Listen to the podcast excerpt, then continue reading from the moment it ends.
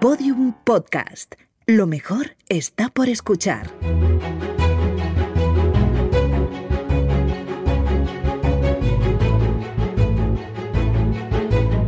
Historia de España para selectividad. Un podcast de Juan Jesús Pleguezuelos.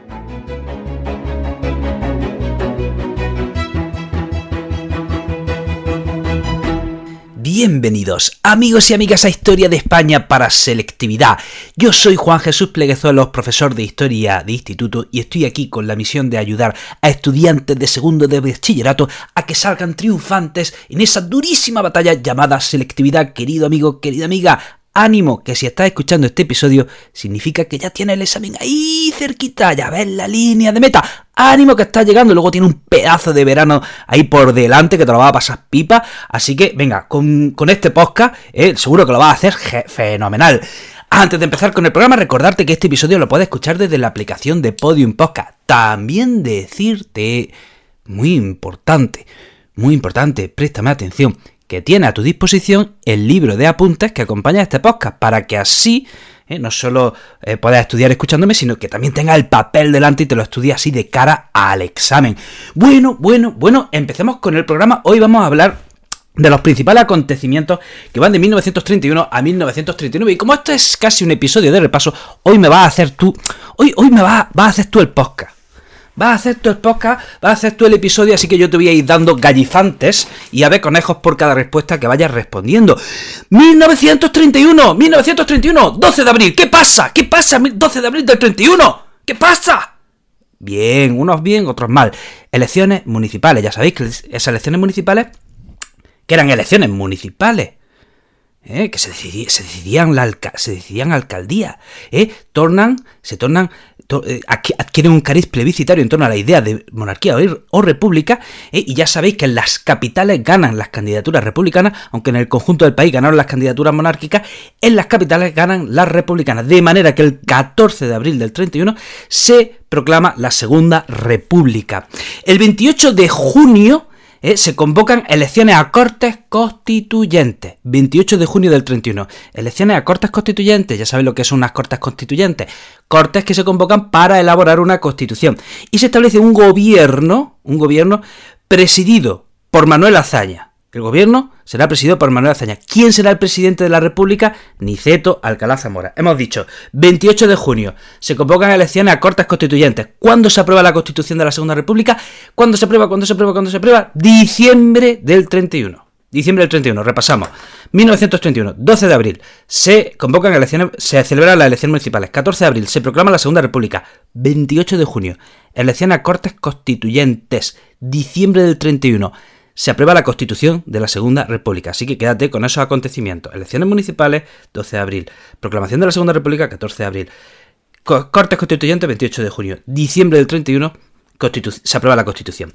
¡Yeah! Vamos a 1932. Bueno, pues en 1932 ya empiezan eh, los primeros tropiezos para la Segunda República. Empiezan a encontrarse sus primeros baches. ¿Por qué? Porque aquí se produce el primer intento de los militares de golpe de Estado. Estamos hablando de la Sanjurjada, 10 de agosto de 1932 hay un intento de golpe de Estado en Sevilla protagonizado por Sanjurjo, al cual acababan de despedir como director de la Guardia Civil. Entonces estaba un poco escocío y le habían dicho, no, retírate, tómate otro, este otro cargo, eh, tú ya estás mayor, tal.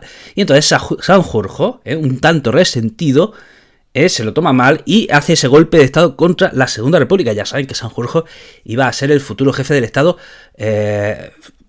una vez, una vez que ganaran los golpistas en el 36, se supone que Sanjurjo iba a ser el futuro jefe del Estado. Entonces, ese, ese intento de golpe de Estado fracasa, fracasa.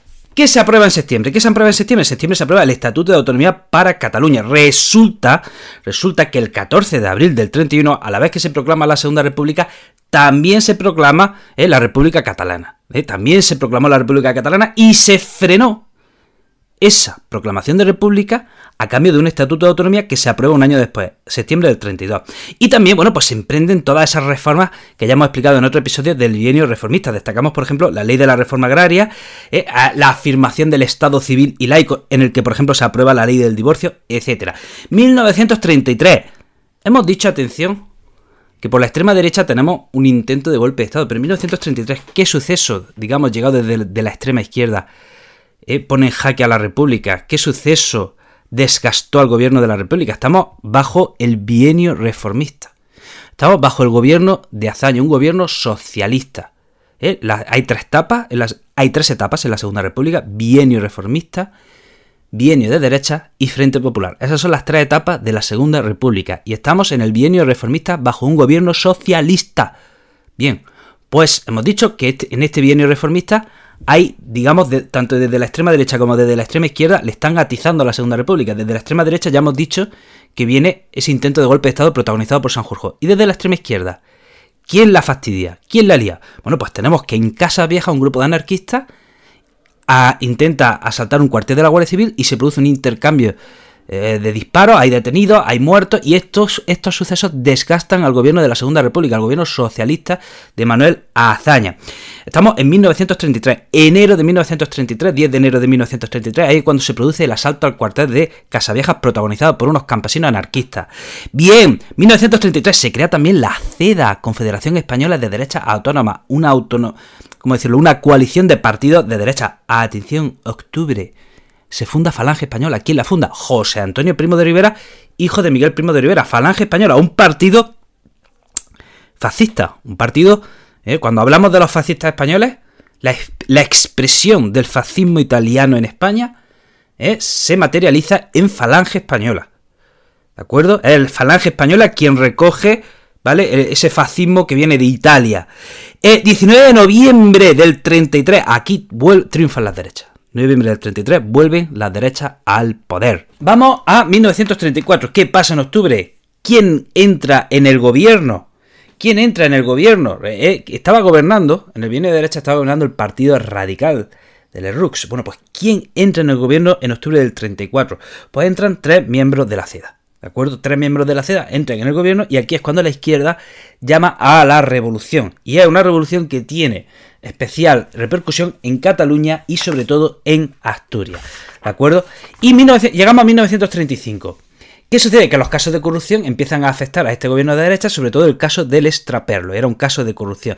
De manera que en diciembre del 35, Lerroux tiene que dimitir. Lerroux tiene que dimitir, quien era el presidente de gobierno. Llegamos a 1936, febrero. ¿Quiénes ganan? ¿Quiénes ganan las elecciones de febrero? ¿Quiénes ganan? Pues una coalición de partidos de izquierda llamada, ¿cómo se llama? ¿Cómo se llama? El Frente Popular. Eh, de nuevo, de nuevo, tenemos la misma situación que en la primera fase de la Segunda República. De nuevo, Azaña es presidente de gobierno y Azañas y Alcalá Zamora seguía siendo presidente de la República. Bueno, pues llegamos a mayo, llegamos a mayo y Azaña pasa a ser presidente de la República. Y Casares Quiroga pasará a ser presidente de gobierno. Julio del 36 está ya el golpe de Estado. Primero en Melilla, en Melilla, 17 de julio y 18 de julio en el resto de, en el protectorado y en, el resto del país. Y Casares Quiroga dimite y es sustituido por José Giral. En octubre del 36 ¿Qué le pasa a Franco en octubre del 36? ¿Qué le pasa en los primeros días de octubre a Franco eh, en 1936, primeros días de octubre? Si responde a esta pregunta, mm, ya tiene el día en selectividad. Ya lo tiene, ya lo tiene. O sea, ve el día de selectividad y di que eh, tiene un día, porque respondiste a esta pregunta. Bueno, para comienzo de octubre a Franco se le nombra, atención, jefe del Estado en la, en la zona nacional. Comienzo de octubre del 36 a Franco se le da todos los poderes y se le nombra jefe del Estado en, la zona nacional, en la zona rebelde, ¿vale? Hasta entonces, hasta entonces, septiembre, o sea, la guerra empezó en julio, agosto, septiembre, durante esos meses, eh, quien está dirigiendo la operación en el bando nacional es una Junta de Defensa, la Junta de Defensa Nacional de Burgos, ¿vale? Pero ya a comienzos de octubre se le da a Franco todo el poder y todos los cargos, e incluso se le nombra jefe del Estado. Y atención, llegamos a noviembre y eh, el gobierno de la República piensa que va a caer, eh, que, Madrid va a caer pronto, eh, que, los, golpistas van a llegar pronto a Madrid, que, las tropas rebeldes van a llegar pronto a Madrid y la van a tomar. ¿Y qué hace el gobierno de Madrid, el gobierno de la República de Madrid? ¿A dónde se va? ¿A dónde se va? No te oigo. Dímelo, dímelo, dímelo. A Valencia. El gobierno de la República, en noviembre del 36, huye y se va de Madrid a Valencia. Llegamos a 1937. ¿Qué tenemos que destacar? Por ejemplo, la ocupación de Málaga. ¿Vale? La ocupación de Málaga. Mientras se está produciendo ya la campaña del norte, las tropas nacionales están tomando Málaga y aquí se produce un, hecho desgraciado, un crimen porque muchos civiles huyen de Málaga y eh, las tropas nacionales siguieron bombardeando a esos civiles. Y eran civiles, ¿de acuerdo? En marzo del 37 tenemos la batalla de Guadalajara, también eh, todo esto perteneciente durante el asedio a Madrid. En esa batalla de Guadalajara las tropas fascistas italianas son derrotadas. Ya saben que, bueno, en la guerra civil tenemos varias fases. Tenemos la marcha hacia Madrid, la campaña del norte, las ofensivas republicanas y podríamos decir ya la fase final sería eh, la batalla del Ebro y, ya la fase final. ¿no? Esas serían las fases de la guerra civil. Marcha hacia Madrid, batalla de Madrid, ocupación del norte, batalla del Ebro y fase final. Esas serían, digamos, las fases de la guerra civil. Entonces, después de la marcha de Madrid, tenemos la batalla de Madrid. Cuando Franco ve que Madrid no cae, se dirige hacia el norte y así en junio del 37 se produce la ocupación de Bilbao. En agosto del 37 se produce la ocupación de Santander. Inmediatamente después se producirá la ocupación de Gijón. O sea que el norte, el norte ha caído ya. Y ahora, en noviembre, los republicanos intentan una ofensiva sobre Teruel. Llegamos a 1938. Y en febrero los nacionales recuperan Teruel. Atención. Noviembre del 37. Los republicanos lanzan una ofensiva sobre Teruel y llegan a tomarla. Y en febrero del 38, los nacionales recuperan Teruel. O sea, aquí se ha producido una cruenta batalla. Noviembre, diciembre, enero, febrero, cuatro meses eh, por Teruel. En noviembre los republicanos lanzan la ofensiva sobre Teruel y en febrero los nacionales la recuperan. En abril los nacionales ocupan Lleida Atención, inmediatamente después los nacionales ocupan Vinaroz. Vinaroz. ¿Y qué pasa? Que Vinaroz, eh, que está en la comunidad valenciana, eh, cuando los nacionales ocupan Vinaroz, lo que están haciendo es dividir el territorio de la República. ¿De acuerdo? Cuando se toma Vinaroz, se está dividiendo el territorio de la República.